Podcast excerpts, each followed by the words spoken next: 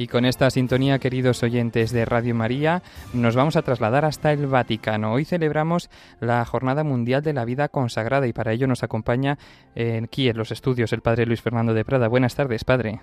Buenas tardes. Aquí saludamos a José García, nuestro joven colaborador pero aunque ha dicho que nos trasladamos al Vaticano, todavía no, todavía no, eso será a las 5 y 25 más o menos, pero sí que ya habíamos anunciado que vamos preparando, calentando motores a esa retransmisión porque ciertamente, bien lo sabéis, hoy celebramos una fiesta cristológica y mariana.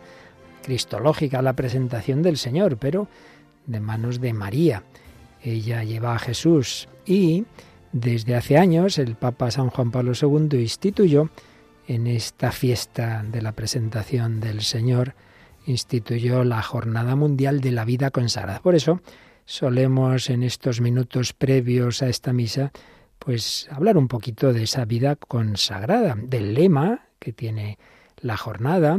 En este año no sabemos exactamente por qué, y no hay un mensaje, casi siempre lo hay, de, del Santo Padre eh, sobre la jornada de la vida consagrada, pero sí que hay un lema, un lema que está de fondo, y que la Comisión Episcopal de la Vida Consagrada ha comentado, lo tenemos en, en la página web de la Conferencia Episcopal. El lema es, aquí estoy, Señor, hágase tu voluntad.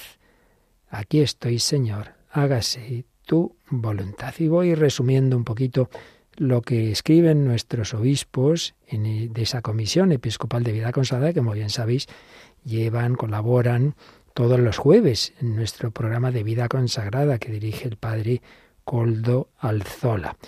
Y nos hablan de cómo este lema pues es realmente clave, no solo para la vida consagrada, sino para todas las formas de vida cristiana. Y claro, lo primero que hay que recordar, queridos oyentes, es que el Señor a todos, a todos nos llama a la santidad, pero de distinta forma. Son distintas vocaciones las que podemos tener, distintos estados de vida, fundamentalmente, sin entrar ahora aquí en grandes disquisiciones, el estado de tipo pastoral, el, sacerdocio, la plenitud del sacerdocio, los obispos, lo que es la jerarquía, etcétera, estado pastoral, el sacerdocio, el presbítero, el obispo, el estado de vida consagrada, que enseguida vamos a él, y el estado laical, el de la mayor parte de los cristianos, que se puede vivir a su vez de distintas formas, aunque la más, el prototipo, pues claro, es el seglar, seglar, que, que vive el sacramento del matrimonio, que tiene un trabajo civil, y luego, bueno, hay fórmulas intermedias, que por un lado son seglares, por otro lado están consagrados, en fin, aquí no vamos a entrar, ya digo, en disquisiciones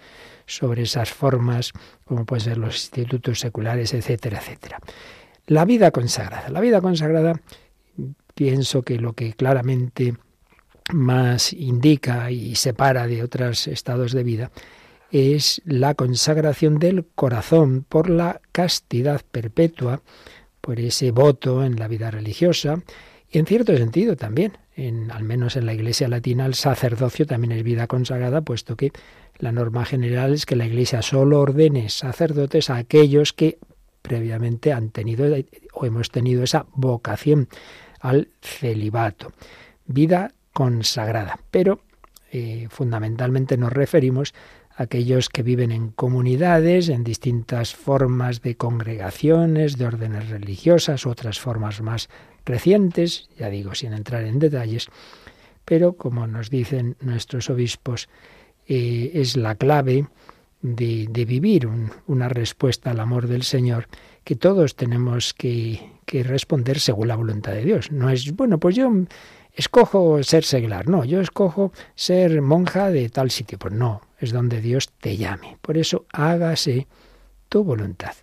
Y nos dicen nuestros obispos que ofrecemos esta oración con la actitud de quien se sabe llamado por Dios a vivir prolongando a través de los votos de castidad, pobreza y obediencia, la oblación de Jesucristo hasta la muerte en cruz, así como el fiat de María Virgen. De esta manera nos relacionan la vida consagrada con el lema de este año. Aquí estoy, Señor, hágase tu voluntad. La vida consagrada mm, prolonga, prolonga la, la entrega del Señor, su oblación y el fiat de María Aquí la esclava del Señor, hágase en mí según tu palabra. Bueno, pues hoy especialmente rezamos por aquellos llamados por Dios a vivir prolongando ni más ni menos que esa oblación de Jesucristo hasta la muerte en cruz y al fiat de María. Y dicen nuestros obispos, de este modo, la entrega a Dios y a los hombres lleva a la persona consagrada a poder decir con plena conciencia y libertad, aquí estoy, aquí estoy. Pero añaden, ese aquí estoy se convierte en aquí estamos, aquí estamos, eso siempre en la vida eclesial. No se puede ser cristiano por libre, pero de una manera muy particular en la vida consagrada, pues se habla, como norma general, de una vida en comunidad dentro del pueblo cristiano. Aquí estoy, es aquí estamos, hágase tu voluntad, hagamos tu voluntad, y más en una iglesia sinodal en misión. La Iglesia, dicen nuestros obispos, necesita también hoy esta profecía de la vida consagrada. Y precisamente las jaculatorias, aquí estoy, aquí estamos, hágase tu voluntad, encierran un compromiso profético para una Iglesia sinodal en misión. Cada persona consagrada recibe el amor y la llamada del Señor, y su respuesta de amor y disponibilidad es a la vez individual y comunitaria. Una respuesta en la que se busca hacer la voluntad de quien llama, huyendo de caprichos personales y rechazando el pecado y por supuesto todo delito, ya que hacen alusión a que si se han dado, que se han dado y somos conscientes de que se han dado entre nosotros faltas graves por las que no nos cansaremos de pedir perdón, reiterando al mismo tiempo nuestra voluntad de reparar íntegramente a quien ha sido herido, pues claro que sí, pero también con ese deseo, también en esto se expresa el deseo de cumplir la voluntad de Dios. Que dicen nuestros obispos que esa voluntad de Dios es siempre, debe serlo, el horizonte de nuestro querer, el horizonte de nuestro querer. A cumplir la voluntad de Dios debe dirigirse nuestro estilo de vida, nuestros votos, nuestra fraternidad y nuestra misión, todo. Estilo de vida, nuestros votos, nuestra fraternidad, nuestra misión. Y recuerdan unas palabras de Benedicto XVI, que comentando la oración de Jesús en Getsemaní decía, existe una voluntad de Dios con respecto a nosotros y para nosotros, una voluntad de Dios para nuestra vida, que se ha de convertir cada día más en la referencia de nuestro querer y de nuestro ser. La voluntad de Dios, que acrisola todos los ámbitos, volvemos al mensaje de los obispos españoles, voluntad de Dios que acrisola todos los ámbitos de vida de los consagrados a la luz de la oblación de Cristo hasta la cruz.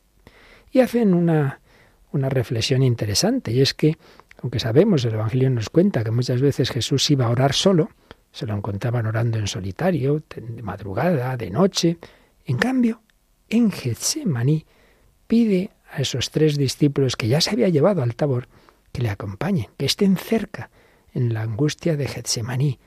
Es una cercanía muy significativa en la oración, en ese momento en que va a cumplir la voluntad del Padre hasta las últimas consecuencias, cuando ya empieza la pasión en Getsemaní, pide esa cercanía. Una oblación de Jesús que es luz para los consagrados. Desde Getsemaní se nos invita a seguir a Jesús hasta la cruz.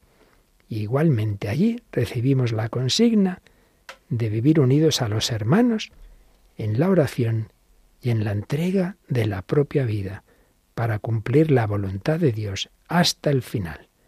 Aquí estoy, aquí estamos. Pues vamos a quedarnos un momentito meditando esto, pidiendo por nuestros hermanos de la vida consagrada, sabiendo que todos nosotros estamos llamados, por supuesto, también hacer la voluntad de Dios allá donde el Señor nos llame, pero hoy rezando especialmente por quienes han sido llamados a seguir a Jesús en una cercanía muy particular a su estilo de vida, en castidad plena, en pobreza, en obediencia. Y precisamente meditamos en esto con una canción cantada por unas religiosas, las que fundó Sor Ángela de la Cruz, Santa Ángela de la Cruz, las hermanitas de la Cruz.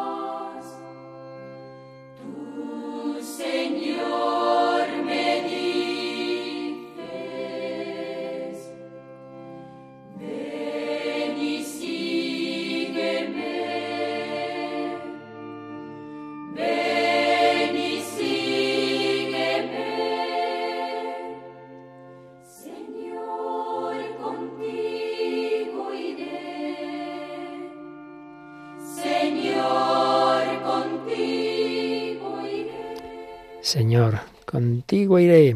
Ese seguimiento de Cristo son palabras para todo cristiano, seguimiento e imitación, pero que en la vida consagrada adquieren un contenido especialmente realista, porque es imitación también en esas dimensiones que no todo cristiano está llamado de una pobreza radical, de una castidad virginal, de una obediencia. Hombre, todos tenemos que obedecer de una manera o de otra, pero de una manera particular en, esa vida consagrada a ese superior, esa superiora, etcétera, etcétera. Bueno, pues estamos comentando un poquito, resumiendo más bien, el mensaje de nuestros obispos españoles de la Comisión de Vida Consagrada, que comentan este lema de este año para esta jornada. Aquí estoy, Señor, hágase tu voluntad. Y después de habernos hablado de Cristo como modelo, obviamente, de, de entrega y de oblación al Padre, nos hablan de la Virgen María. Dicen, contemplemos por un momento la fortaleza de la Virgen del Fiat. También María de Nazaret, como su hijo, nos ayuda a comprender y vivir como personas consagradas la plena disponibilidad para hacer la voluntad de Dios. Y recuerdan que el Papa Francisco en la exhortación apostólica para los jóvenes, tras aquel sínodo de los jóvenes, escribió Christus Vivit, y ahí señalaba Francisco, la fuerza del hágase de María radica en que es mucho más que un sí complaciente o superficial. Ese hágase de María no es bueno, bien, lo que usted diga. No, ella decide siendo consciente de lo que tiene por delante, de lo que arriesga, del compromiso que todo ello supone. Sí, decía un sí que como luego le, le matizaría a Simeón, y hoy lo iremos en el Evangelio, iba a implicar dolor. Una espada de dolor traspasará tu alma. María dice sí, apostándolo todo, con la única seguridad de ser portadora de una promesa. Decía así el Papa Francisco en Christus Vivit. Entonces nuestros obispos aplican esto de María, de ser portadora de una promesa, y que el Papa refería a los jóvenes, les preguntaba si se sienten portadores de una promesa, más allá de las dificultades que puedan llegar, nuestros obispos lo aplican ahora a los consagrados. ¿Qué promesa tengo en el corazón para llevar adelante? ¿Qué promesa tenemos como comunidad para ofrecer, trabajar y poner en marcha? Siguiendo a Cristo hasta la cruz y sabiéndose íntimamente acompañados por la Virgen del Fiat, nuestros fundadores y fundadoras también nos brindan inspiración para discernir el contenido de la promesa que hemos, que hemos de llevar adelante personal y comunitariamente. Ellos experimentaron, como nosotros podemos hacer hoy, que la vida consagrada es lugar que alberga y debe suscitar promesa en quienes abrazamos esta vocación y en cada uno de nuestros discernimientos. Promesa, promesa fundada en la voluntad de Dios y continuamente recreada a la luz del carisma y de la fe de la Iglesia. Promesa que recoge los gritos de la humanidad, la necesidad de comunión y sinodalidad eclesiales y la carencia de fraternidad y amistad social en un mundo dividido y en guerra. Para la vida consagrada, como para María, el sí entregado y las ganas de vivir y anunciar la promesa de Dios han de ser más fuertes que las dudas y las dificultades. Buena frase final o casi final de este mensaje. Para la vida consagrada, como fue para María, el sí entregado y las ganas de vivir y anunciar la promesa de Dios han de ser más fuertes que las dudas y dificultades. Sí, hay dificultades, surgen dudas en toda vocación, la consagrada, la sacerdotal, matrimonial, la seglar, en, pues siempre hay momentos de oscuridad, de crisis, bueno, pero si uno tiene claro que hay una llamada de Dios y que uno quiere responder, aunque haya esos momentos difíciles, nos apoyamos en el Señor, en su gracia, no en nuestras fuerzas. Dios no, no llama a los capacitados, sino que capacita a los llamados. Menudo susto se llevaría la Virgen María cuando le dicen ni más ni menos que su misión es ser la Madre de Dios.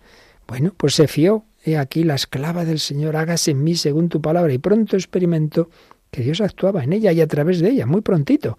Cuando simplemente con saludar a Isabel, Isabel se llena del Espíritu Santo. Juan Bautista empieza a bailar y cantar, digamos, interiormente en el seno de Isabel. Isabel recibe la fe. ¿De dónde a mí? Que la madre de mi Señor venga a mí. Empieza a alabar a María, al Señor a través de ella. Bendita tú entre las mujeres, bendito el fruto de tu vientre. María se dio cuenta, si nos fiamos de Dios, Dios hace el resto, tú fíate. Por eso la última frase de este mensaje de la Comisión Episcopal Española para la Vida Consagrada es, ofrezcamos generosamente la promesa que hemos recibido. Aquí estamos, Señor, hágase tu voluntad. Pues nos preparamos a esta Santa Misa Mm, que enseguida esperamos recibir la señal desde San Pedro del Vaticano, pues precisamente mirando a María y diciéndole, pidiéndole que nos ayude a todos, en cualquiera de nuestras vocaciones, también a decir, sí, Señor, hágase tu voluntad en mí.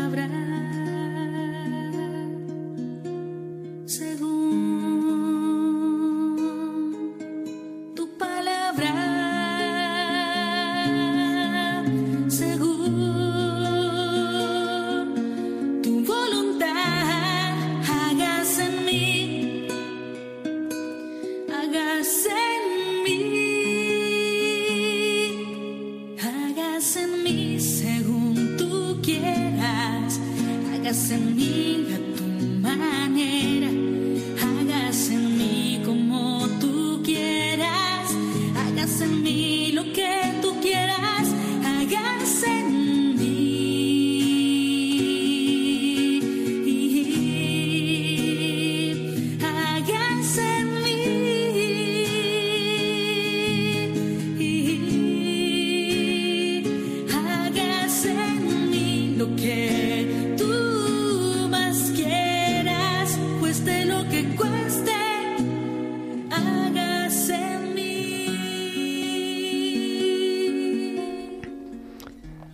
en mí. María dio ese hágase ese fiat y lo mantuvo, y lo mantuvo. Y 40 días después de ese nacimiento de Jesús en Belén, María y José fueron al templo y es lo que vamos a celebrar ahora con el Santo Padre en la Basílica de San Pedro, la celebración de la fiesta de la presentación del Señor, pero en este contexto en el que San Juan Pablo II vio ahí también una prefiguración de la vida consagrada. Según lo que está previsto, pues se hará eh, la forma larga y solemne que se puede celebrar esta misa, que incluye al principio, como sabéis, una pequeña procesión, la bendición, bueno, hay una munición de entrada, que en principio se supone que la dirá el Papa, y eh, una oración de bendición de esas candelas, que llevarán fundamentalmente consagrados y consagradas por, por ser este día de su jornada, y esa pequeña procesión, la que se va cantando y recordando siempre a Cristo como luz, porque es lo que dice Simeón, luz para alumbrar las naciones y gloria de tu pueblo Israel. Entonces se hace esa procesión y ya luego comienza la Santa Misa. Cuando ha habido un acto litúrgico, parte de la liturgia, al principio normalmente ya no hay acto penitencial, por eso después de esta procesión eh, no habrá el acto penitencial, sino simplemente ese canto de una antífona de entrada y, y ya después pues pasaremos al Gloria. Bueno, pues ya empiezan a llegarnos imágenes y sonido desde la Basílica San Pedro. Vemos muchos sacerdotes, claro, todos con su casulla blanca, preparados para el inicio de esta celebración, que suponemos, como está ocurriendo en los últimos meses, habrá una presidencia por un lado del Papa, pero por otro lado de un cardenal, dadas las dificultades de movilidad. Comienza el Santo Padre. En el nombre del Padre y del Hijo y del Espíritu Santo. Amén. La paz esté con vosotros. Y con tu espíritu. Queridos hermanos y hermanas, hace hoy 40 días celebrábamos llenos de gozo la fiesta del nacimiento del Señor. Hoy es aquel día santo en el cual Jesús es presentado en el templo por María y José para cumplir públicamente con la ley, pero en realidad para encontrarse con el pueblo creyente. Los santos ancianos Simeón y Ana, guiados por el Espíritu Santo, habían acudido al templo y reconocieron al Señor, iluminados por el mismo Espíritu, y lo proclamaron con alegría. Del mismo modo, congregados también nosotros por el Espíritu Santo, vayamos hacia la casa de Dios, al encuentro de Cristo lo encontraremos y lo reconoceremos en la fracción del pan hasta que vuelva revestido de gloria. Es la munición de entrada. Tened en cuenta que no haremos traducción literal, sino la traducción litúrgica española. Oremos. Oh Dios, fuente y origen de toda luz, que manifestaste hoy al justo Simeón la luz para alumbrar a las naciones te rogamos suplicantes que santifiques estos cirios con tu bendición. Acepta los deseos de tu pueblo, que se ha reunido para cantar la alabanza de tu nombre, llevándolos en sus manos, y así merezca llegar por la senda de las virtudes a la luz eterna. Por Jesucristo nuestro Señor. Amén. Ha sido la oración de bendición de estas candelas con las que se va a hacer ahora esa pequeña procesión. El Papa está asperjando con agua bendita y se dice esa, el, el, diácono da esa frase de inicio de las procesiones, vayamos en paz al encuentro del Señor. En el nombre de Cristo, amén. Pues sí, en el nombre de Cristo, una bella imagen que vemos de los sacerdotes con sus candelas, de los consagrados, de los distintos hábitos. Qué bonito. Bueno, pues se va cantando, como os decía antes, esas palabras de Simeón, luz para alumbrar a las naciones y gloria de tu pueblo Israel. Luz para alumbrar a las naciones y gloria de tu pueblo Israel.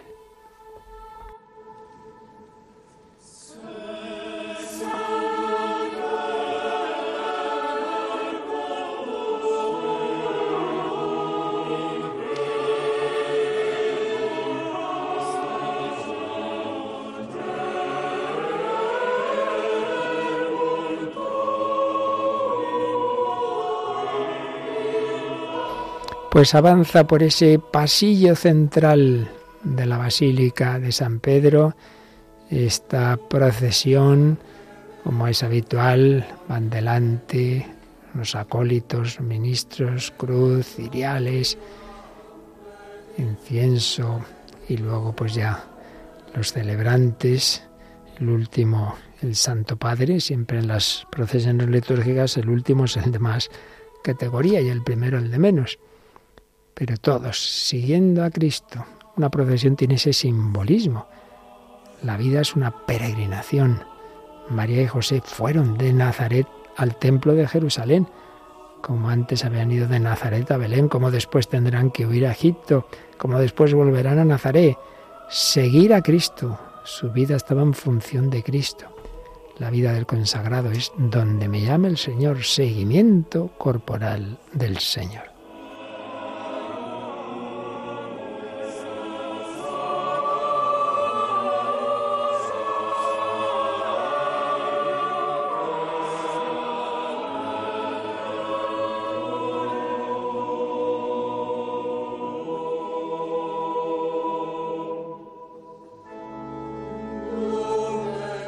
Para los oyentes que quieran acompañarnos también con las imágenes, pueden eh, meterse en internet en radiomaria.es barra directo, radiomaria.es barra directo para seguirnos a nosotros con las imágenes que nos llegan del Vaticano.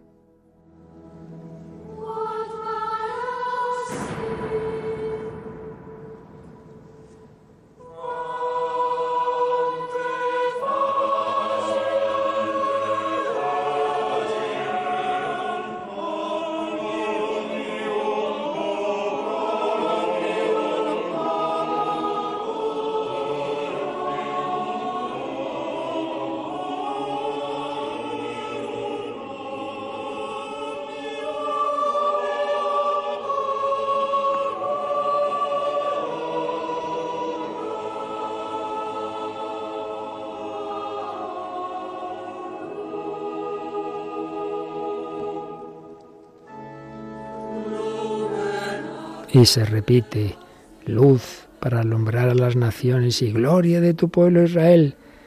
Y se van intercalando las frases de Simeón.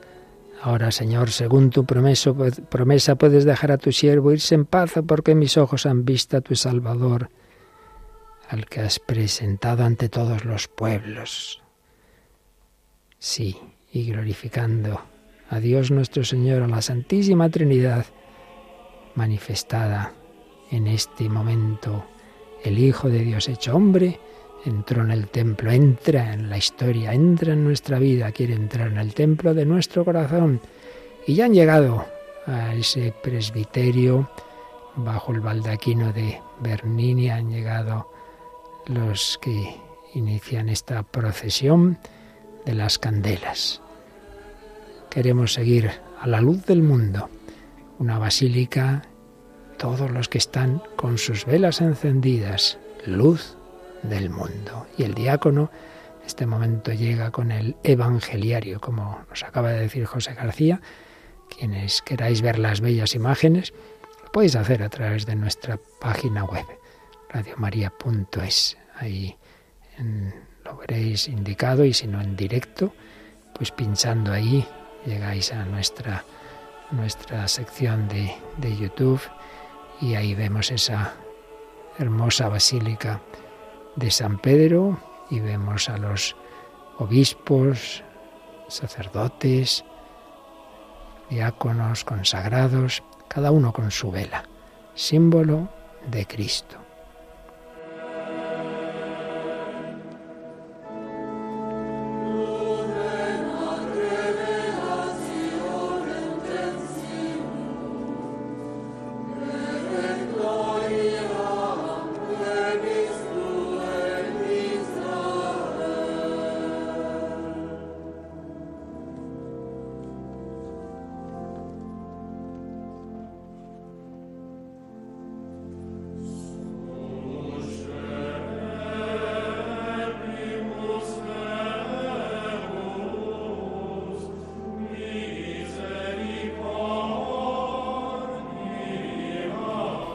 Y como os decía, hay una presidencia, bueno, la presidencia evidentemente es del Santo Padre, pero como no puede hacer los movimientos de, del que ahora mismo está haciéndolo, de, de incensar el altar, etcétera, lo hace el cardenal prefecto del dicasterio para los institutos de vida consagrada y sociedades de vida apostólica. Es lo lógico. Cada celebración, según a qué se refiera, la preside un cardenal, y en este caso es el cardenal Joao Braz de Avitz, es brasileño, por eso este nombre es el prefecto ese de ese dicasterio para la vida consagrada. Y en este momento está incensando ese gran altar que está en este presbiterio bajo el baldaquino de Bernini que preside la Basílica de San Pedro. Está incensando a la cruz, el incienso es el símbolo de la vida quemada que se ofrece al Señor, como tantos hermanos y hermanas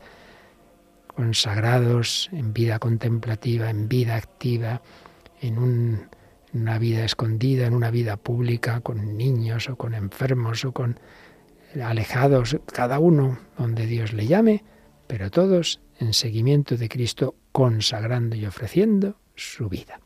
Pues vaya a comenzar después de la procesión de las candelas, propiamente ya la misa,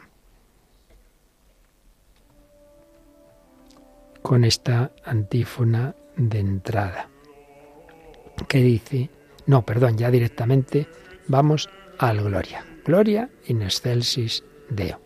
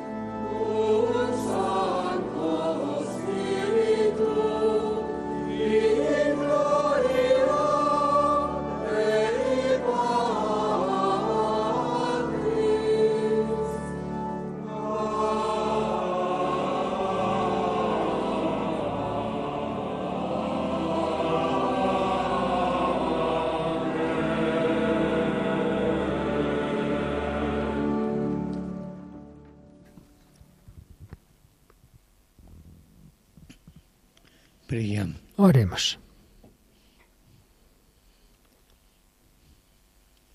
Dios Todopoderoso y Eterno, rogamos humildemente a tu majestad que así como tu Hijo inugénito ha sido presentado hoy en el templo, en la realidad de nuestra carne, nos concedas de igual modo ser presentados ante ti con el alma limpia. Por nuestro Señor Jesucristo, tu Hijo, que vive y reina contigo en la unidad del Espíritu Santo y es Dios por los siglos de los siglos. Amén.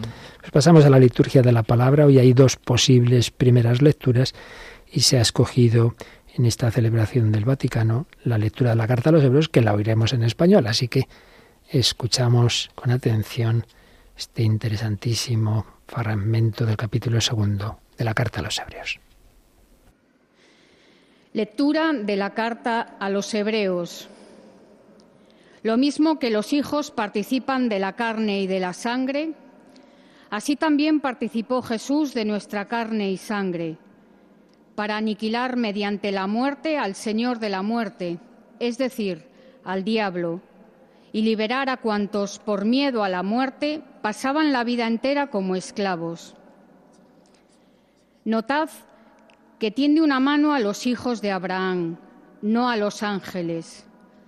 Por eso tenía que parecerse en todo a sus hermanos, para ser sumo sacerdote misericordioso y fiel en lo que a Dios se refiere, y espiar los pecados del pueblo. Pues por el hecho de haber padecido sufriendo la tentación, puede auxiliar a los que son tentados.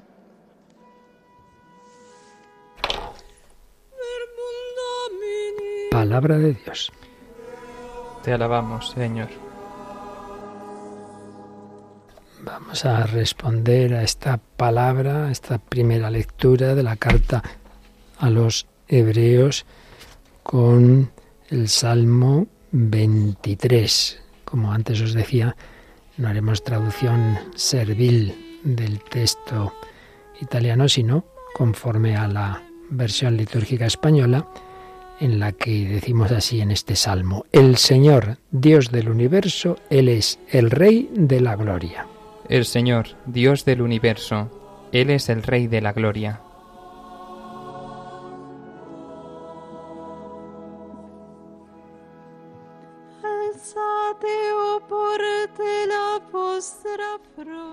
Portones, alzad los dinteles, que se alcen las puertas eternales va a entrar el Rey de la Gloria.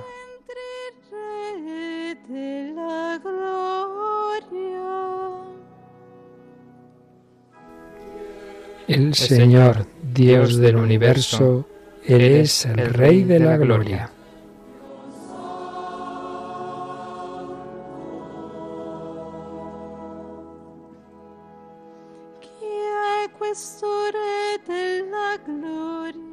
¿Quién es ese Rey de la Gloria? El Señor, héroe valeroso. El Señor, valeroso en la batalla.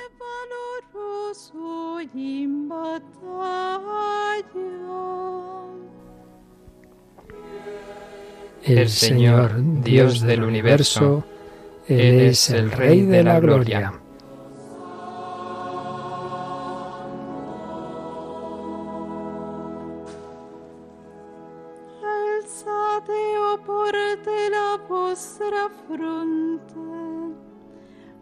Portones, alzad los dinteles, que se alcen las puertas eternales. Va a entrar el Rey de la Gloria.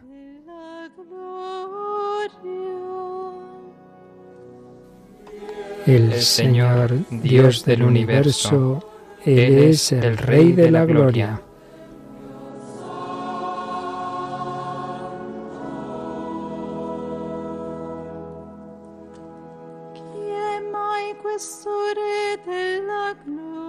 ¿Quién es ese Rey de la Gloria? El Señor, Dios del universo. Él es el Rey de la Gloria.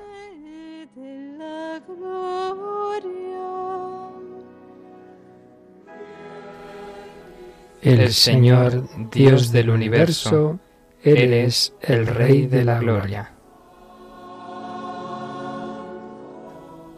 Y ahora ya se proclamará aleluya Tened en cuenta que cuando una fiesta del Señor cae en domingo, se toma como solemnidad y en ese caso habría las dos lecturas, pero al no ser hoy domingo, sino viernes, pues es fiesta y al ser fiesta se escoge una lectura y el salmo.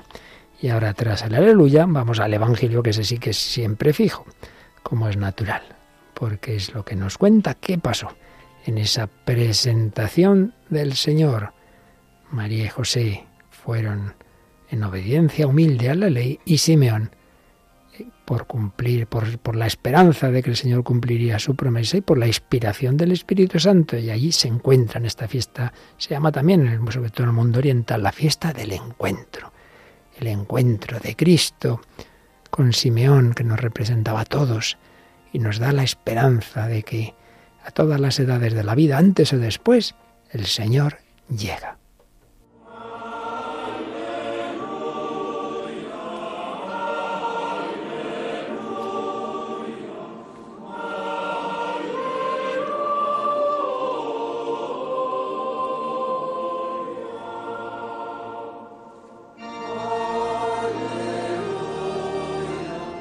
Y en estos momentos los turiferarios están pidiendo la bendición al Santo Padre para el incensario y se acerca el diácono para recibir también la bendición para proclamar el Evangelio.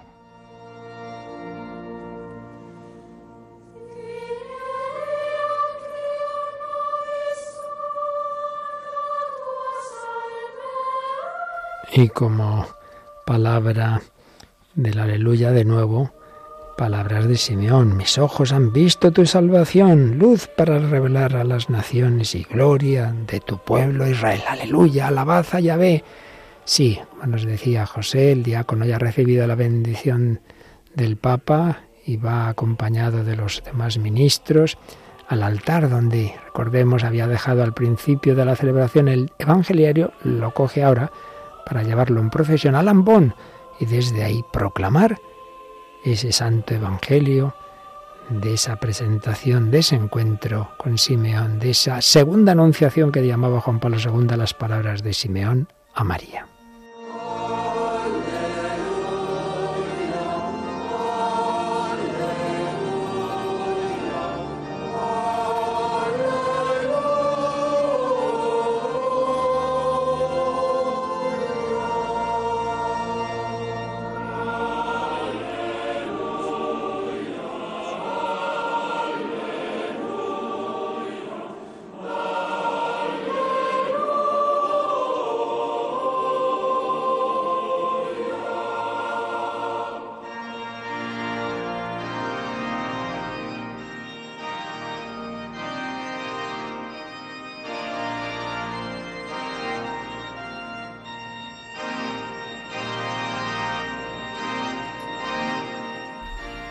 Está el diácono en el ambón y vamos a escuchar la proclamación del Evangelio.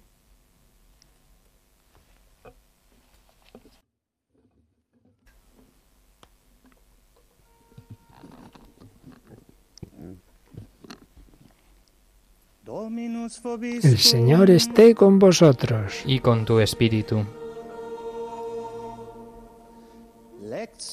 Lectura del Santo Evangelio según San Lucas. Gloria a ti, Señor. El anuncio en latín, aunque será proclamado en italiano, inciensa el evangeliario, sino de que es Cristo realmente el que nos habla a través de estas palabras inspiradas por el Espíritu Santo. Ese Espíritu Santo que movió a Simeón a encontrarse con esa palabra hecha carne, hecha niño, en los brazos de María. Él lo pudo coger en sus brazos y ver colmada su esperanza. Escuchemos con atención. Quando furono compiuti i giorni della loro purificazione rituale, secondo la legge di Mosè, Cuando se cumplieron los días de la purificación según la ley de Moisés, los padres de Jesús lo llevaron a Jerusalén para presentarlo al Señor, de acuerdo con lo escrito en la ley del Señor.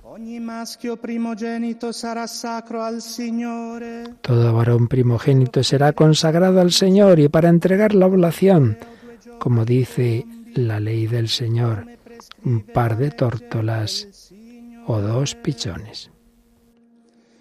Ora a Gerusalemme c'era un uomo di nome Simeone, Había entonces en Jerusalén un hombre llamado Simeón, hombre justo y piadoso, que aguardaba el consuelo de Israel, y el Espíritu Santo estaba con él.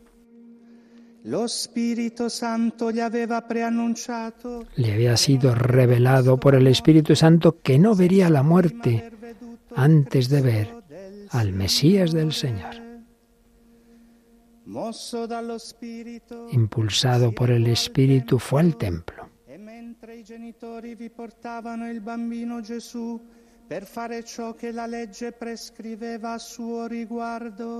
Y cuando entraban con el niño a Jesús sus padres para cumplir con él lo acostumbrado según la ley, Simeón lo tomó en brazos y bendijo a Dios diciendo, lasciare, o Signore, che il tuo servo vada in pace.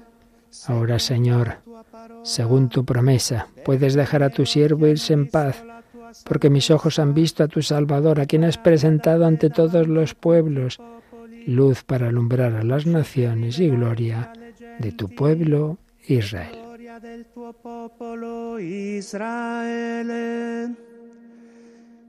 Padre la madre si stupivano delle cose che si dicevano di lui. Su padre y su madre estaban admirados por lo que se decía del niño. Simeón los bendijo y dijo a María, su madre, e Este ha sido puesto para que muchos en Israel caigan y se levanten, y será como un signo de contradicción. Y a ti mismo una espada te traspasará el alma para que se pongan de manifiesto los pensamientos de muchos corazones. C'era anche una profetessa, Anna, figlia di Fanuele, della tribù di Aser. Había también una profetisa, Ana, hija de Fanuel, de la tribu de Aser, ya muy avanzada en años. Con il marito sette anni dopo il suo matrimonio. Era poi rimasta vedova e ora aveva 84 anni. De joven había vivido siete años casada y luego viuda hasta los 84. No se apartaba del templo, sirviendo a Dios con ayunos y oraciones noche y día.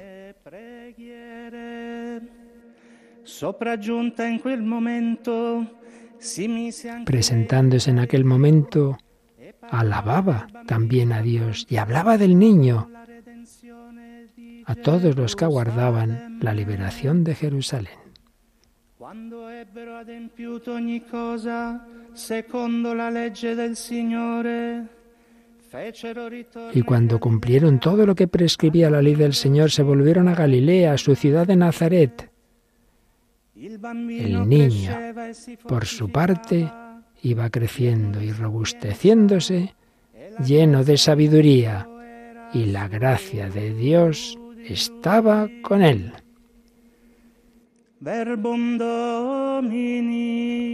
Palabra del Señor.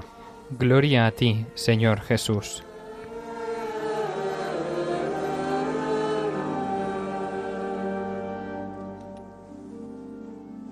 Bello Evangelio cantado, como habéis escuchado en ese semitonado, resaltando pues este momento importante, esa segunda anunciación que os comentaba antes, decía San Juan Pablo II en su encíclica Redentoris Mater. Si la primera anunciación la hizo el ángel Gabriel y todo parecía muy glorioso, el Hijo del Altísimo, su reino no tendrá fin. Ahora ya también se anuncian otros matices dolorosos. Una espada traspasará tu alma. Bueno, vamos a escuchar al Papa. Ya os indico que no hemos recibido el texto, por lo tanto tendremos que traducir un poco así, como el Espíritu Santo espero que nos ilumine. Mientras el pueblo esperaba la salvación del Señor y los profetas que anunciaban la venida del Señor. Y aquí entrará el que vosotros esperáis, el mensajero de la alianza, por el que suspiráis. Simeón y Ana son las figuras de esa esperanza. Vieron entrar al Señor en su templo. Y guiados por el Espíritu Santo lo reconocieron en ese niño que María lleva en brazos. Lo hemos esperado toda la vida. Simeón, hombre justo y piadoso, que esperaba la consolación de Israel, y tempio. que nunca se alejaba del templo. Nos hace bien mirar a estos dos ancianos, pacientes en la espera, e vigilantes, preghiera. perseverantes en la oración. Sus corazones Se han mantenido con una llama siempre encendida, la giovinezza del cuore. Con la juventud del corazón. No se dejan consumir por los días, porque sus ojos se mantienen dirigidos a Dios en la espera, mirando a Dios, vueltos hacia Dios, siempre en espera. En el camino de la vida todos experimentamos fatigas, cansados, pero ellos no abandonaron la esperanza. Y así, contemplando al niño, reconocen que el templo, el tiempo se ha cumplido, la profecía se ha realizado, Ellos, que buscaban y suspiraban por el Mesías, ya ha llegado. Con esta esperanza del- en el Señor, Fueron capaces de acogerlo en la novedad. E Hermanos y hermanas, la espera de Dios. es importante también para nosotros en nuestro camino de fe. Hoy el Señor nos visita, nos habla y se nos presenta de modo inesperado. y al final de los tiempos vendrá. Por ello, Él mismo nos exhorta estar a atentos, a vigilar, a perseverar en la espera. Lo peor que puede ocurrirnos, en efecto, es quedarnos en el sueño del Espíritu, anestesiar el alma, que nuestra esperanza se quede en las esquinas oscuras de la desilusión. Pienso en vosotros, hermanos y hermanas, consagrados, y el don. Ciascuno sois. Pienso en cada uno de vosotros cristianos de hoy. ¿Somos todavía capaces de vivir en la esperanza? ¿No somos a veces demasiado presos de nosotros mismos, de las cosas de cada día, al, pu- al punto de olvidarnos de Dios, que siempre viene? ¿No somos quizá demasiados enganchados por las cosas, con tantas cosas que hay que hacer, y olvidando la búsqueda cotidiana del Señor? ¿No somos a veces programamos la vida personal y comunitaria solamente con el- la posibilidad de los éxitos, en vez de vivir con alegría y humildad. las pequeñas, las pequeñas semillas que sembramos en la paciencia, sin pretender nada, sabiendo esperar los tiempos y las sorpresas de Dios. A, dobbiamo A veces debemos reconocer que hemos perdido esta capacidad de esperar, di attendere. esta capacidad de E esperar. e Llegan los due. Dos en concreto va a mencionar. El primero, Que nos hace perder la capacidad de esperar es el olvido de la vida interior, el dejarla de lado. Cuando uno se cansa, cuando la can- el cansancio prevalece sobre el estupor, la costumbre eh, toma el lugar del entusiasmo. Perdemos esa frescura del camino espiritual, las experiencias negativas, Los frutos que parecen tardar convierten a las personas en amargas, amargadas. No nos dejemos llevar por la amargura. Amareggiate Siempre hay personas amargadas, con cara triste. Queste persone che sembra di avere accetto personas que parecen haber aceptado esa tristeza. Hay que recuperar esa alegría, volver a través de la vida interior, volver al espíritu de humildad alegre, de agradecimiento silencioso. Y esto Se alimenta con la adoración, Si alimenta con el trabajo. Con la los ojos concreta, puros, con la oración concreta, la lucha, que lucha, que intercede, capaz de seguir el deseo de Dios, un el amor de, un- de volver al amor de un tiempo, el asombro del primer día, El gusto despertar el gusto de la espera. L'adeguamento allo stile del mondo, Y es adaptarnos al estilo del mundo, que quiere ocupar el lugar del Evangelio. Eh,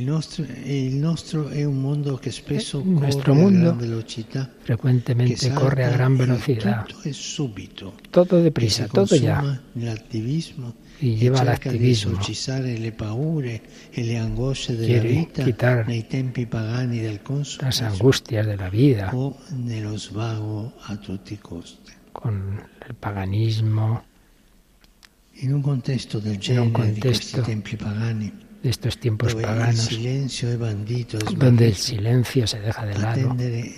facile. Ate esperar no es fácil, es necesario una actitud de sana pasividad, El coraje de no dejarse llevar demasiado correr de las actividades, de dar espacio en nosotros a la acción de Dios.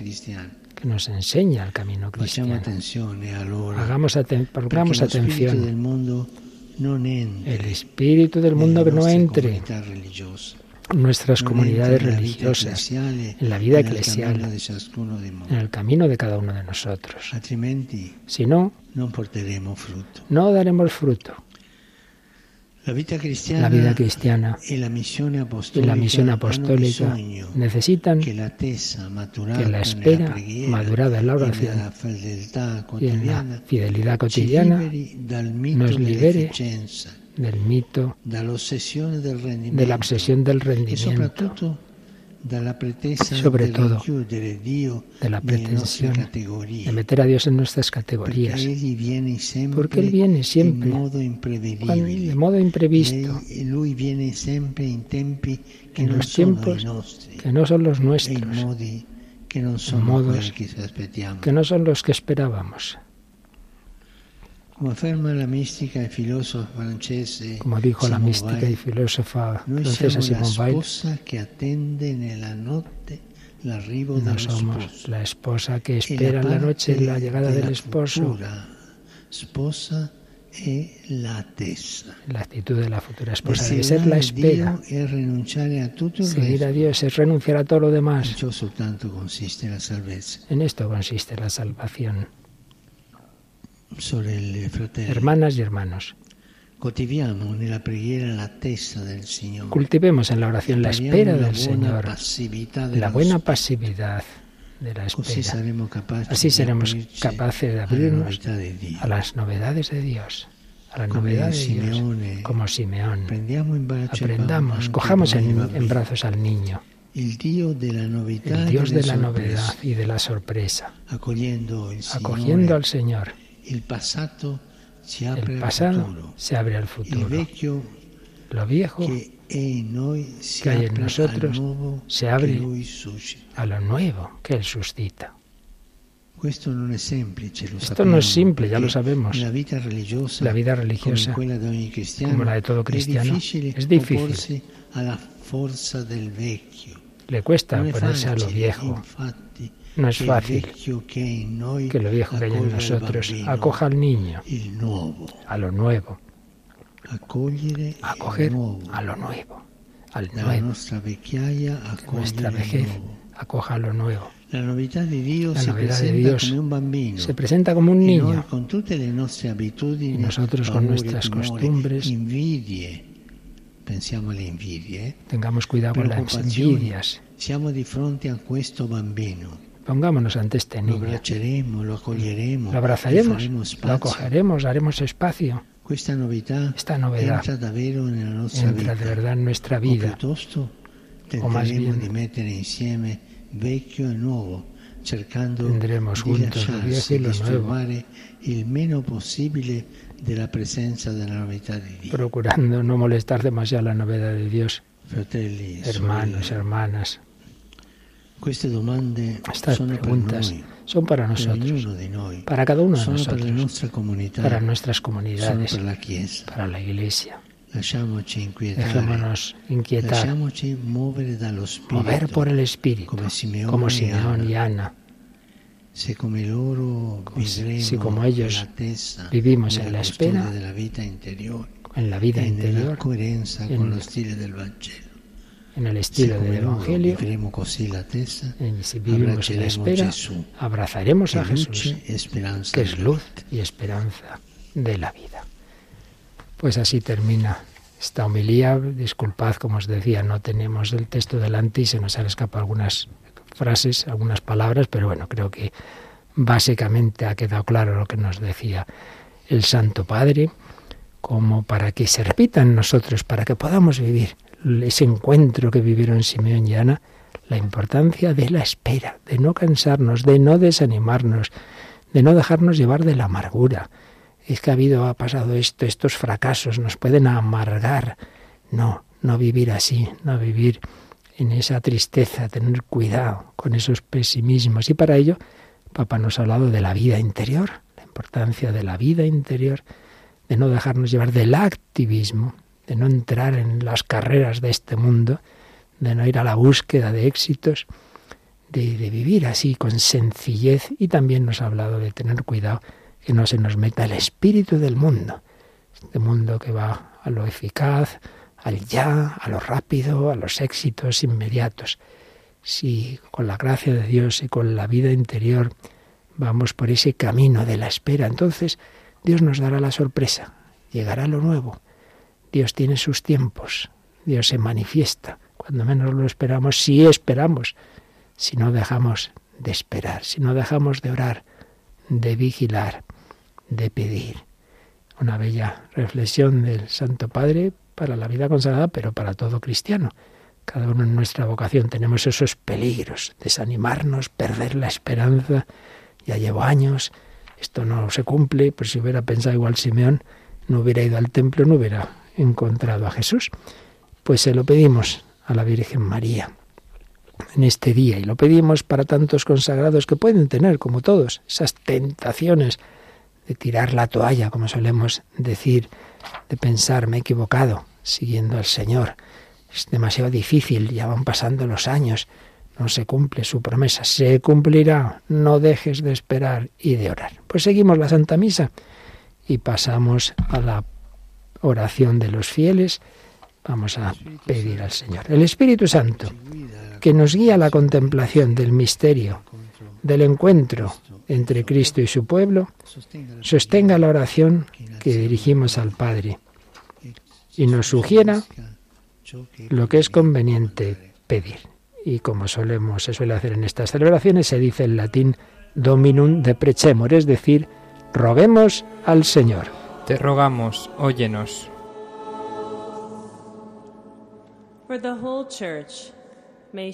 En inglés, por toda la Iglesia, que sea signo e instrumento del encuentro entre Cristo y todo hombre, llevando a todos el anuncio de consuelo y de salvación.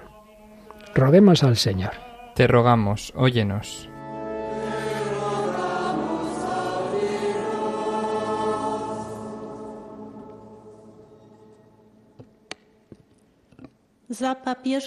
En polaco, por el Papa Francisco, los obispos, los presbíteros y los diáconos, que estén siempre iluminados por el espíritu de sabiduría, y como Simeón, sean testigos de la luz de la verdad.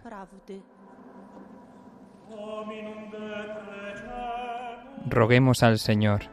Te rogamos, óyenos.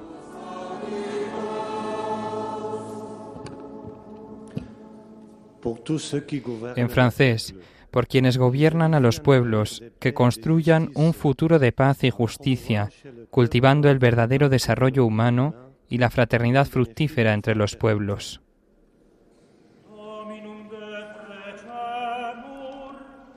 Roguemos al Señor, te rogamos, óyenos.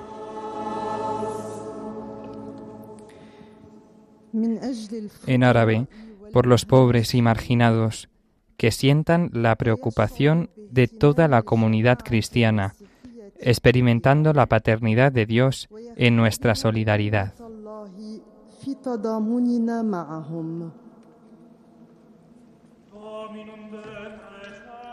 Roguemos al Señor. Te rogamos, óyenos.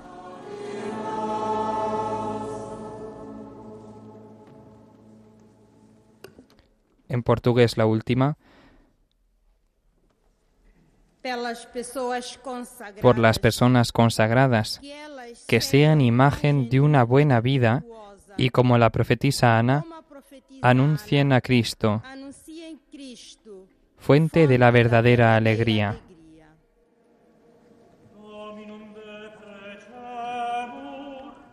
Roguemos al Señor, te rogamos, óyenos. Y concluye el Santo Padre. Dios de la luz, escucha las oraciones de tu pueblo y haz que uniendo nuestras vidas al ofrecimiento de tu Hijo podamos participar en el esplendor de su gloria, el que vive y reina por los siglos de los siglos.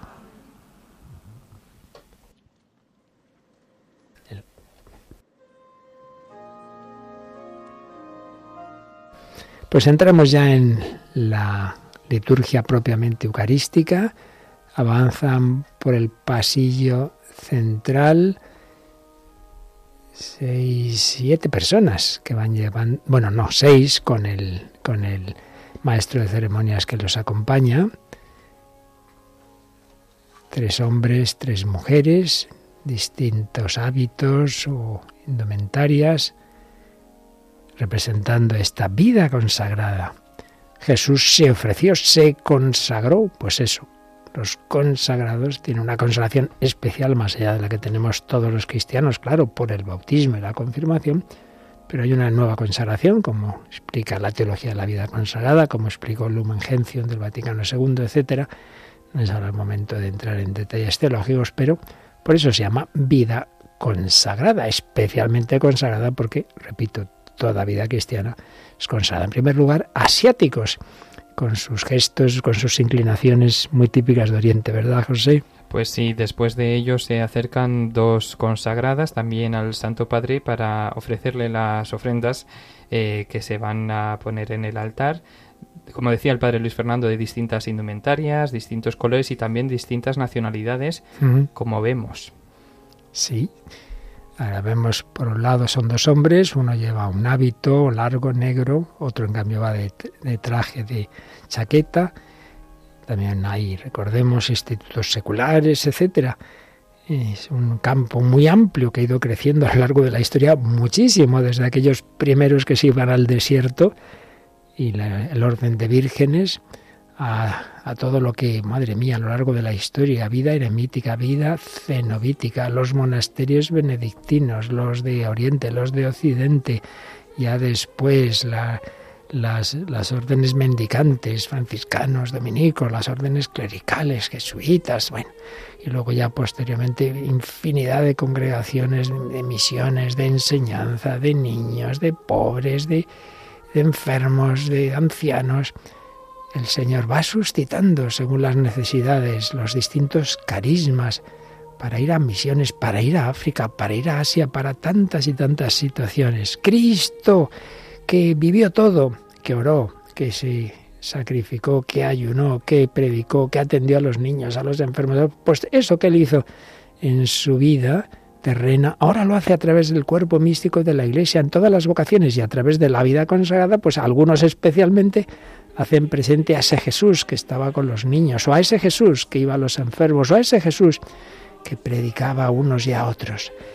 Pues vamos a rezar por tantos consagrados que hacen presente a Cristo su vida en castidad, pobreza y obediencia, su evangelización, el anuncio de la buena noticia.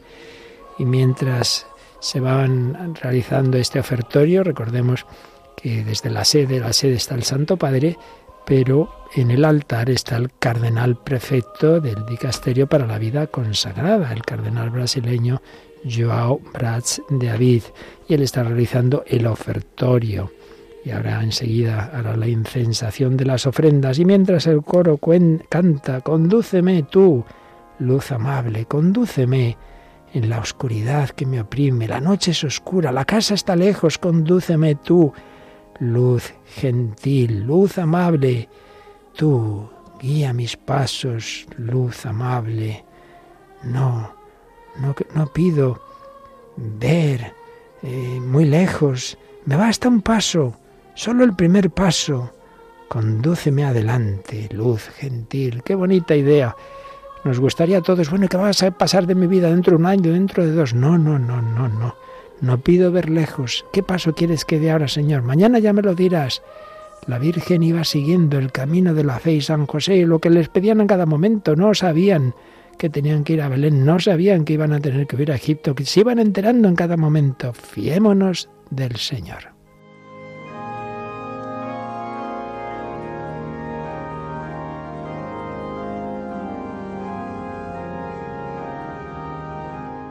En estos momentos el cardenal está incensando el altar donde ya se han preparado las ofrendas, ese pan y ese vino que se convertirán en cuerpo y sangre de Cristo. Recordamos a los oyentes que quieran también ver estas imágenes desde el Vaticano que pueden hacerlo desde la página web radiomaria.es barra directo. En radiomaria.es barra directo pueden ustedes acompañarnos también con las imágenes.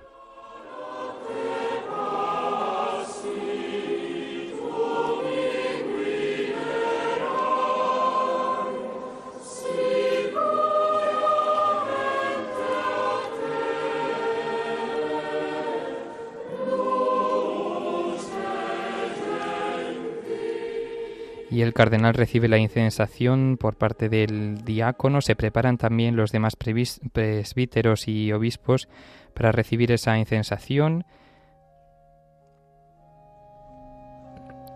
Posteriormente también recibirán la incensación en la asamblea en la que participamos todos en esta Eucaristía.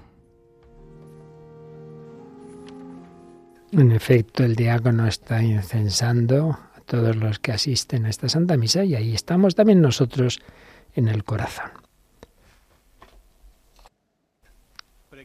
Orad, hermanos, para que este sacrificio mío y vuestro sea agradable a Dios Padre Todopoderoso.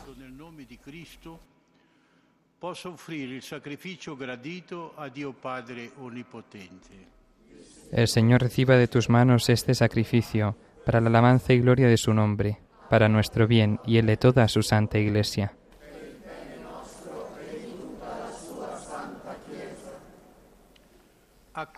Te pedimos, Señor, que te sean gratos los dones presentados por la Iglesia exultante de gozo, pues has querido que tu Hijo unigénito se ofreciera como Cordero inocente por la salvación del mundo, por Jesucristo nuestro Señor. Amén.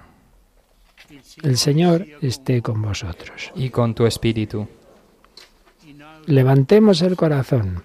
Lo tenemos levantado hacia el Señor. Demos gracias al Señor nuestro Dios. Es justo y necesario. En verdad, es justo y necesario en nuestro deber y salvación. Darte gracias siempre y en todo lugar. Señor Padre Santo, Dios Todopoderoso y Eterno, porque tu Hijo, eterno como tú, es presentado hoy en el templo y es mostrado por el Espíritu Santo como gloria de Israel luz de las naciones. Por eso nosotros, llenos de alegría, salimos al encuentro de tu Salvador, mientras te alabamos con los ángeles y los santos, cantando sin cesar.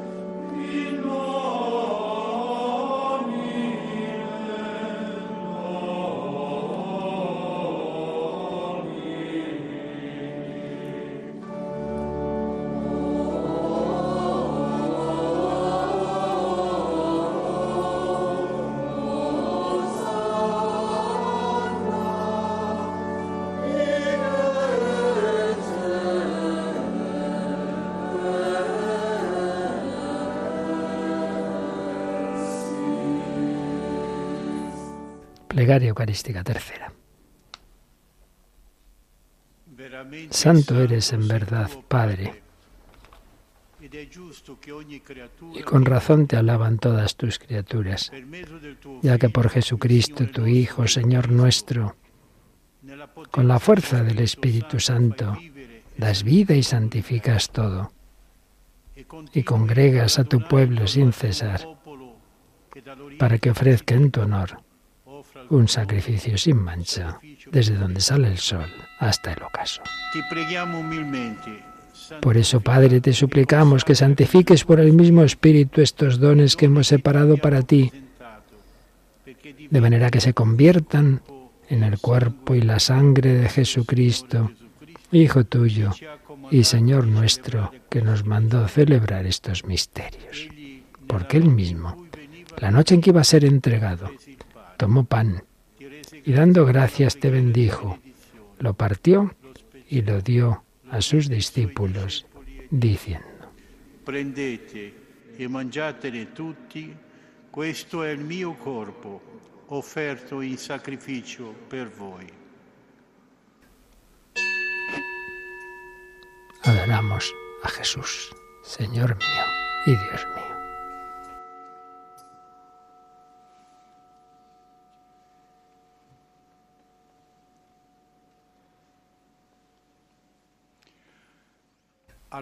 Del mismo modo, acabada la cena, tomó el cáliz, dando gracias te bendijo y lo pasó a sus discípulos, diciendo, Prendete e bevetene tutti, questo è il calice del mio sangue, per la nuova ed eterna alleanza, versato per voi e per tutti in remissione dei peccati Fate questo in memoria di me.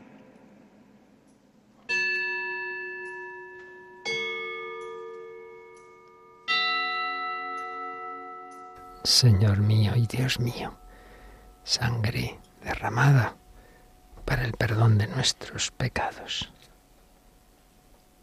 Profesamos ahora nuestra fe en este gran misterio. Este es el misterio de la fe. Anunciamos tu muerte, proclamamos tu resurrección.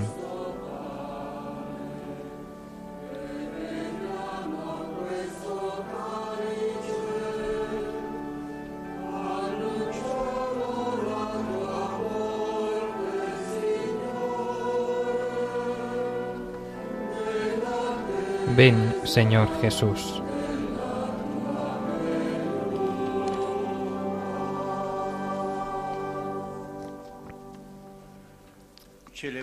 Así pues, Padre, al celebrar ahora el memorial de la pasión salvadora de tu Hijo, de su admirable resurrección y ascensión al cielo, mientras esperamos su venida gloriosa, te ofrecemos en esta acción de gracias el sacrificio vivo y santo. Dirige tu mirada sobre la ofrenda de tu iglesia y reconoce en ella la víctima por cuya inmolación quisiste devolvernos tu amistad, para que fortalecidos con el cuerpo y la sangre de tu Hijo y llenos de su Espíritu Santo, formemos en Cristo un solo cuerpo y un solo espíritu. Intercesión. Que nos transforme en ofrenda permanente para que gocemos de tu heredad junto con tus elegidos, con María, la Virgen Madre de Dios, su esposo San José, los apóstoles y los mártires, y todos los santos, por cuya intercesión confiamos obtener siempre tu ayuda. Te pedimos, Padre, que esta víctima de reconciliación traiga la paz y la salvación al mundo entero. Confirma en la fe y la caridad a tu iglesia peregrina en la tierra, a tu servidor, el Papa Francisco, al orden episcopal, a los presbíteros y diáconos, y a todo el pueblo redimido por ti. Atiende los deseos y súplicas de esta familia que has congregado en tu presencia. Reúne en torno a ti, Padre misericordioso, a todos tus hijos dispersos por el mundo, a nuestros hermanos difuntos y a cuantos murieron en tu amistad. Recíbelos en tu reino, donde esperamos gozar, todos juntos, de la plenitud eterna de tu gloria. Por Cristo, Señor nuestro, por quien concedes al mundo todos los bienes. Per Cristo, con Cristo e in Cristo, a te Dio Padre Onnipotente, nell'unità dello Spirito Santo, ogni onore e gloria per tutti i secoli dei secoli.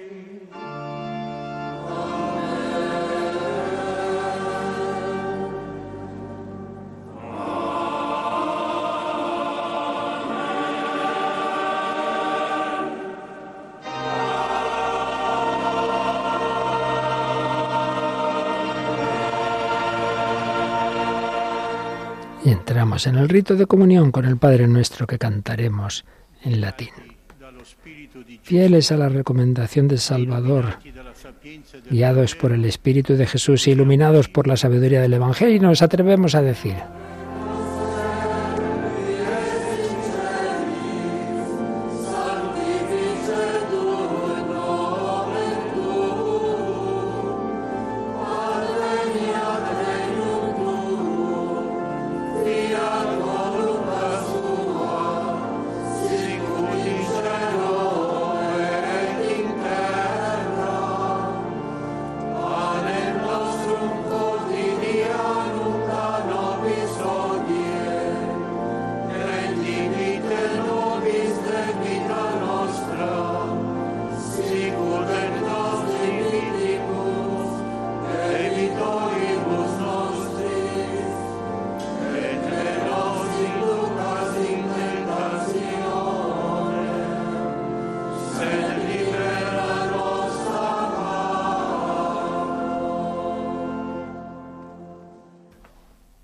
Líbranos de todos los males, Señor, y concédenos la paz en nuestros días, para que, ayudados por tu misericordia, vivamos siempre libres de pecado y protegidos de toda perturbación, mientras esperamos la gloriosa venida de nuestro Salvador, Jesucristo.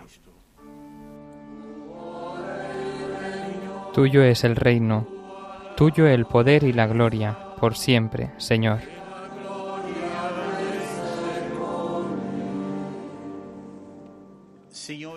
Señor Jesucristo, que dijiste a tus apóstoles, la paz os dejo, mi paz os doy. No tengas en cuenta nuestros pecados, sino la fe de tu Iglesia, y conforme a tu palabra, concédele la paz y la unidad. Tú que vives y reinas por los siglos de los siglos. Amén.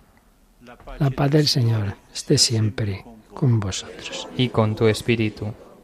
Y el diácono nos invita, daos fraternalmente la paz.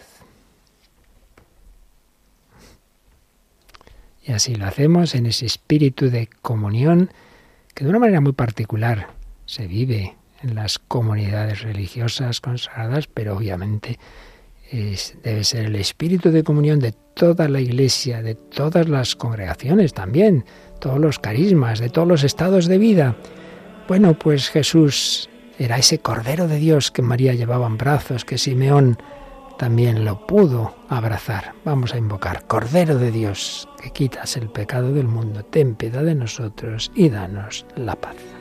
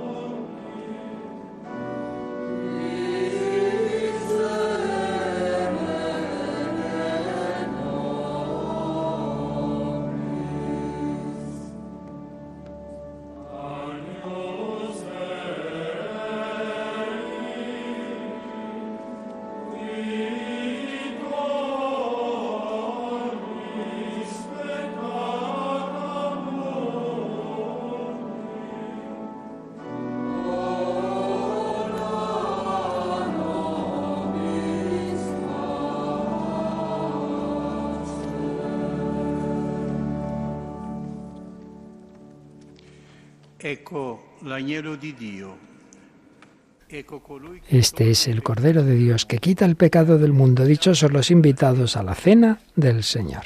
Señor, no soy digno de que entres en mi casa, pero una palabra tuya bastará para sanarme. Una palabra tuya bastará para sanarme. Por eso, aunque no podamos estar en esa celebración, en nuestro corazón miramos a Jesús, ese niño. El niño habló al anciano, a los ancianos. Los ancianos hablaron del niño. Iba en brazos de sus padres jóvenes, todas las edades, todas las circunstancias, santificadas por Cristo. Pues se lo pedimos al Señor, que también entre en nuestro corazón que queremos acogerle, queremos abrazarle como lo abrazó Simeón y se canta esta antífona de comunión. De nuevo, pues las palabras de Simeón y, y cómo el Espíritu Santo había preanunciado a Simeón que no habría visto la muerte sin haber visto a Cristo el Señor. Y por eso ahora la escola vuelve a cantar Nun dimitis servum tum, domine secundum verbum tum in Ahora, Señor, puedes dejar a tu siervo irse en paz. Y se va distribuyendo la Sagrada Comunión. Es hermoso ver a tantas religiosas con tantos hábitos recibiendo esa comunión de un sacerdote que además vemos bajo su casulla la cogulla propia de un hábito religioso. Bueno, pues vamos a hacer también nosotros, José, nuestra comunión espiritual.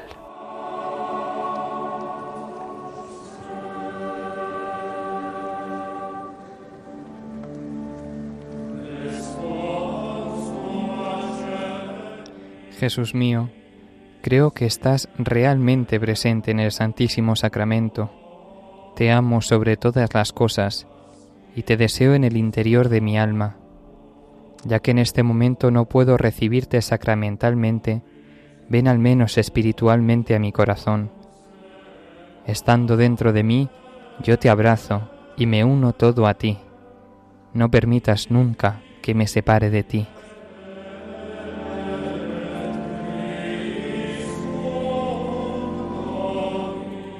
Eterno Padre, yo te ofrezco la sangre preciosísima de Jesucristo como pago por mis pecados y los del mundo entero en sufragio de las almas del purgatorio y por las necesidades de la Santa Iglesia.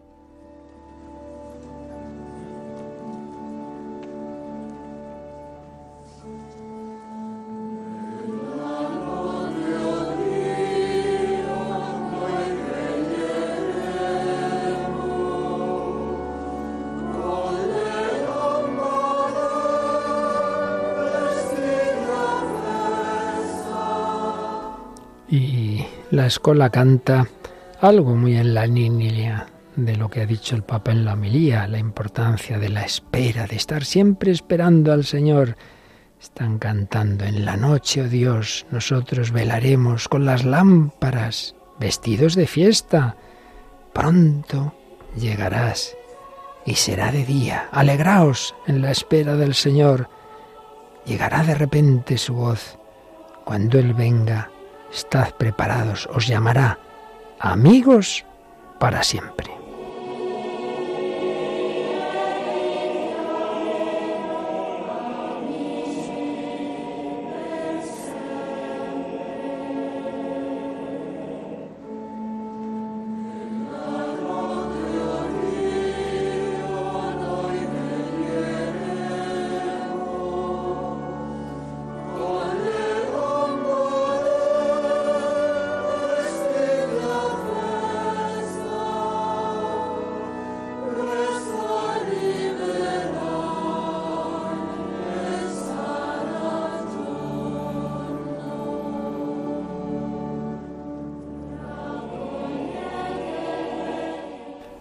Recogeos para el día de la vida, donde todo será joven eternamente. Cuando Él venga, estad preparados y os llamará amigos para siempre.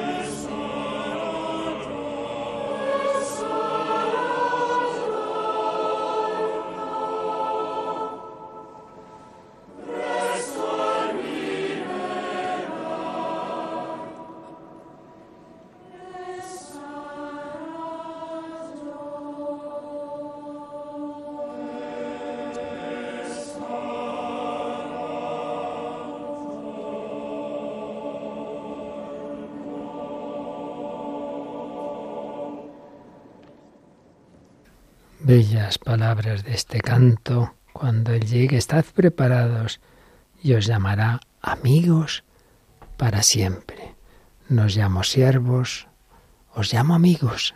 Así lo dice Jesús a sus apóstoles, a los cristianos, pero desde luego de una manera particular a los consagrados, con una especial cercanía a su corazón, a su modo de vida.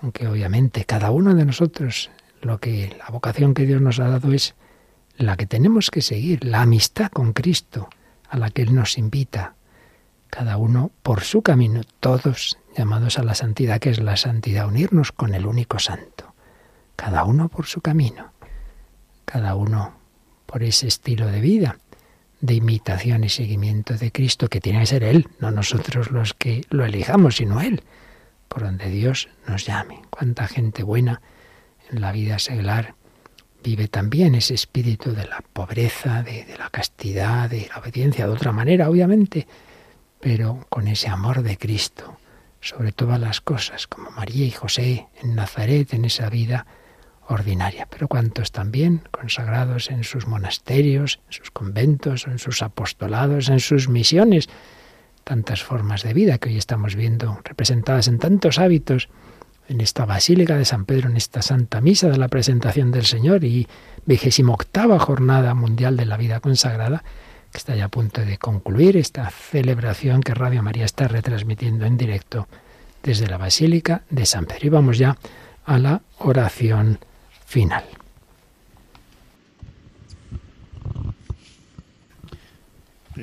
Oremos. Por estos dones santos que hemos recibido, llénanos de tu gracia, Señor.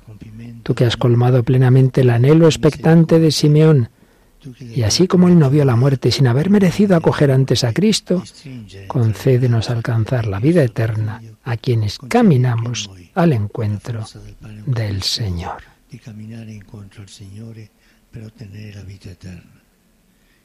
Por Jesucristo nuestro Señor. Amén.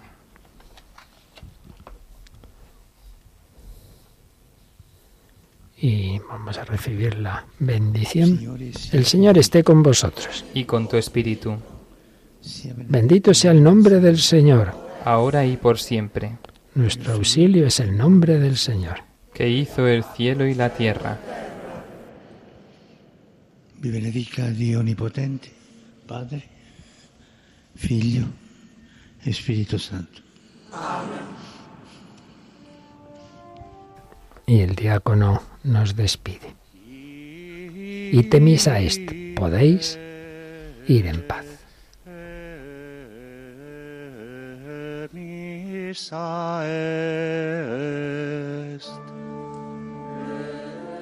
Demos gracias a Dios.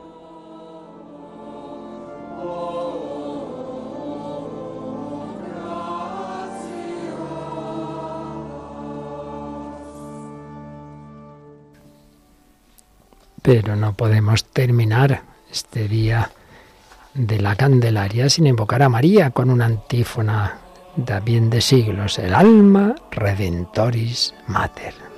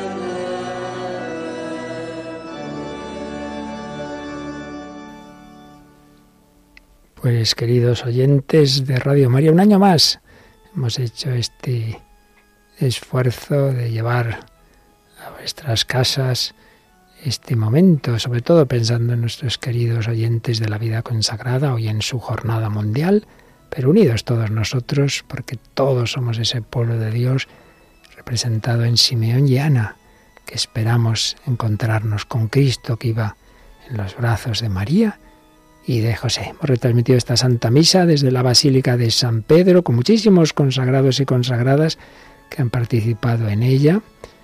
Y aquí este joven, José García, y un servidor, Padre Luis Fernando de Prada, pues hemos podido vivir este bello momento en ese impresionante marco que es siempre esa Basílica de San Pedro. Presentación del Señor, purificación de María, Jornada Mundial de la Vida Consagrada, encuentro con Cristo va ya saliendo esta procesión, salida, valga la redundancia, con celebrada por cardenales, obispos y muchísimos sacerdotes, todos ahí en esas primeras filas de la Basílica de San Pedro y muchos de esos sacerdotes a la vez religiosos y muchísimos fieles, la mayor parte religiosas, consagrados, de muchos colores, de muchas razas, de muchos lugares.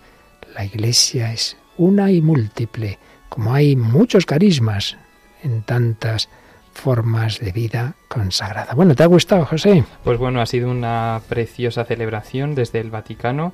Muy contento de estar aquí en Radio María retransmitiendo para todos nuestros oyentes y sobre todo también felicidades a las candelas, a las candelarias. Tienes a, razón. a todas estas personas que se llaman así en su día también. Y lugares en que especialmente celebran a la Candelaria, como bien dices. Pues despedimos esta retransmisión desde la Basílica de San Pedro, deseando sobre todo a los